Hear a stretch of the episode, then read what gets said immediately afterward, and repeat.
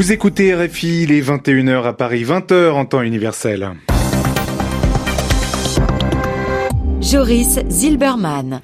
Bonsoir à tous, soyez les bienvenus dans cette nouvelle édition du journal en français facile. Pour m'accompagner ce soir, Sylvie Berruet. Bonsoir Sylvie. Bonsoir Joris, bonsoir à tous. À la une, l'épidémie de coronavirus continue de se répandre, de se propager hors de Chine, en Italie ou en Corée du Sud. L'OMS juge la situation très préoccupante. En Haïti, le gouvernement a annulé le carnaval à Port-au-Prince. Il craint des émeutes et des morts après les affrontements entre des policiers et les forces de l'ordre. Et puis nous parlerons de l'Allemagne où le parti au pouvoir est en crise. Qui va succéder à Angela Merkel? Le journal. Le journal. En français facile. Le coronavirus est-il en train de devenir une pandémie? Eh bien, le risque est là, affirme aujourd'hui l'OMS. Une pandémie, c'est une épidémie qui s'étend au monde entier. L'Organisation mondiale de la santé s'inquiète de la transmission du virus, pas seulement en Chine, mais en Corée du Sud, en Iran et en Italie. L'Italie qui compte 7 morts de la maladie selon le dernier bilan. Le nombre de malades de cas a lui très fortement augmenté depuis vendredi, passant de 6 à 229 contaminations en 4 jours. 11 villes au nord de l'Italie sont même confinées, c'est-à-dire que leurs habitants ne peuvent plus sortir. L'économie italienne pourrait en souffrir.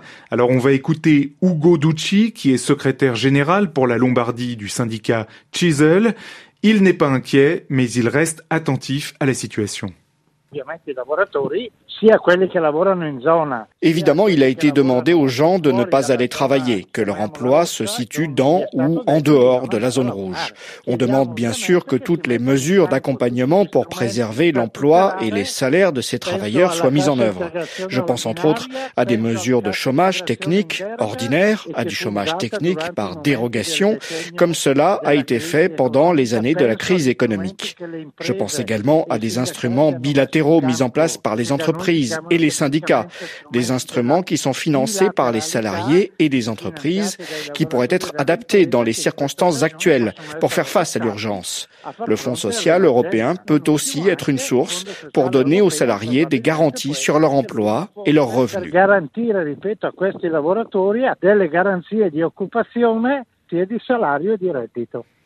Ugo Ducci, secrétaire général pour la Lombardie du syndicat italien Chisel, des propos recueillis par Paul Inglaise. On part maintenant aux États-Unis où Harvey Weinstein a été reconnu coupable d'agression sexuelle et de viol. Le producteur, le très célèbre producteur américain, risque jusqu'à 29 ans de prison. Il a pourtant évité une condamnation à la prison à vie.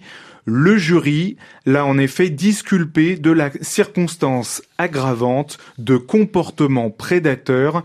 C'est la première fois tout de même, il faut le souligner, qu'il y a une reconnaissance de culpabilité dans une affaire suite au mouvement MeToo. Le producteur américain va faire appel de ce jugement selon son avocate. En Haïti, le carnaval a été annulé à Port-au-Prince. Le gouvernement haïtien a expliqué cette annulation euh, pour la raison, je vous la cite, il s'agit d'éviter un bain de sang programmé, c'est-à-dire des morts, des affrontements, euh, des affrontements meurtriers qui feraient suite à des affrontements ce dimanche entre policiers et militaires, des affrontements qui ont fait deux morts et une dizaine de blessés à Port-au-Prince. Le gouvernement haïtien appelle la population à garder son calme. Marie Normand.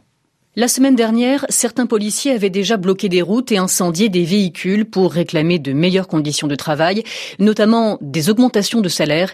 Ils gagnent actuellement entre 200 et 255 dollars bruts par mois. Les mesures annoncées samedi par le président Jovenel Moïse n'ont visiblement pas suffi. Dimanche, en début d'après-midi, des policiers et leurs partisans ont attaqué pendant plus de deux heures le quartier général de l'armée haïtienne en plein cœur de la capitale, à quelques mètres du palais national. Cette nouvelle armée recréé par le président Jovenel Moïse en 2017. L'assaut a été mené, selon l'état-major militaire, par des individus encagoulés, munis entre autres de fusils automatiques. Plusieurs personnes se réclamant du mouvement des policiers ont ensuite tenté d'incendier les locaux de Radio-Télévision Caraïbes. La police nationale haïtienne souligne être directement confrontée à la grande criminalité qui touche Haïti, paralysée par une crise politique depuis plus d'un an. Depuis quelques semaines, le pays enregistre notamment une hausse des enlèvements contre rançon, ce qui restreint encore un peu plus la mobilité des Haïtiens qui souffrent déjà de la lutte entre bandes armées sur une grande partie du territoire. Marie Normand. En Arabie Saoudite, une rappeuse est menacée de prison pour une vidéo sur Internet. Et cette rappeuse saoudienne a en effet posté une vidéo d'une chanson qui parle des filles de la Mecque comme des filles, je cite, belles et fortes. Eh bien, le gouvernement de la Mecque, qui est la ville la plus sainte de l'islam, a pris cela comme une injure, comme une offense, et il a ordonné son arrestation. Muriel Paradon. Elle se fait appeler Azael Slay. La jeune rappeuse, noire, a des lunettes de soleil et porte le voile. Elle chante dans un café entourée d'adolescents, filles et garçons en salopette en jean, qui dansent. Les paroles en arabe et en anglais évoquent les filles de la Mecque, adorables comme des bonbons. La rappeuse salue leur force et leur beauté. La vidéo est bon enfant, mais pour le gouverneur de la Mecque, ville la plus sainte de l'islam, c'est une offense aux coutumes et aux traditions. Il a donc ordonné l'arrestation de la jeune femme.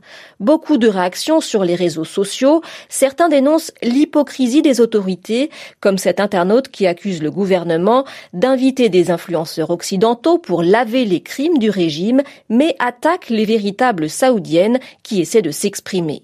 Ces dernières années, le prince héritier Mohamed Ben Salman a lancé des réformes pour débarrasser l'Arabie saoudite de son image ultra-conservatrice, mais pour nombre d'ONG, le bilan du royaume en matière de droits humains reste désastreux.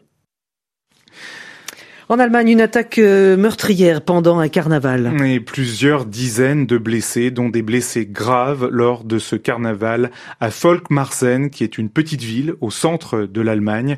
Un homme au volant de sa voiture a délibérément volontairement foncé sur le défilé du carnaval. La police l'a arrêté, mais ses motivations sont encore inconnues. Et on reste en Allemagne. Qui pour succéder à Angela Merkel? Mais oui, qui pour diriger le parti chrétien-démocrate allemand, la CDU, qui va donc à terme, euh, au final, remplacer la chancelière à la tête du gouvernement allemand? Eh bien, cette question difficile secoue le mouvement d'Angela Merkel. Hier, la CDU a connu une très sévère défaite lors d'une élection régionale à Hambourg.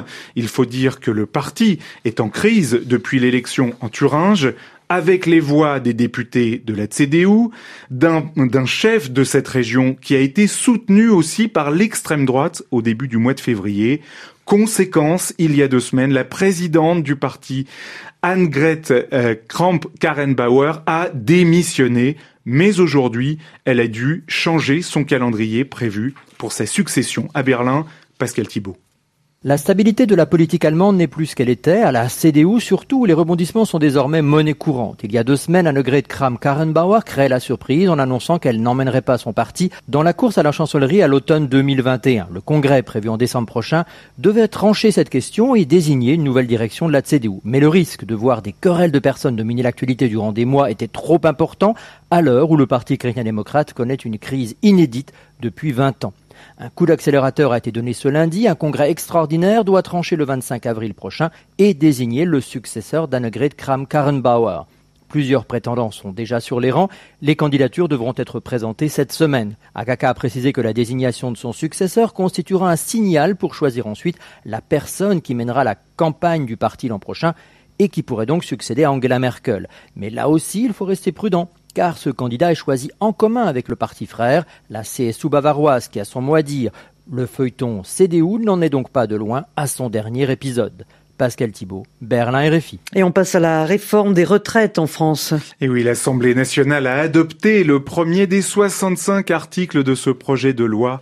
Et ce matin, en signe de protestation, eh bien, des avocats ont bloqué euh, les entrées du tribunal de Paris pendant plusieurs heures et en conséquence, eh bien, le procès de François Fillon et de son épouse Pénélope a été reporté à mercredi. C'est la fin de ce journal en français facile. Merci à vous de l'avoir écouté. Merci à Sylvie Berruet de m'avoir aidé. Merci à vous, Joris Zilberman. Et puis bon vent à la rédaction Internet. Merci. Que vous allez rejoindre. Bonne soirée à Merci. Tous.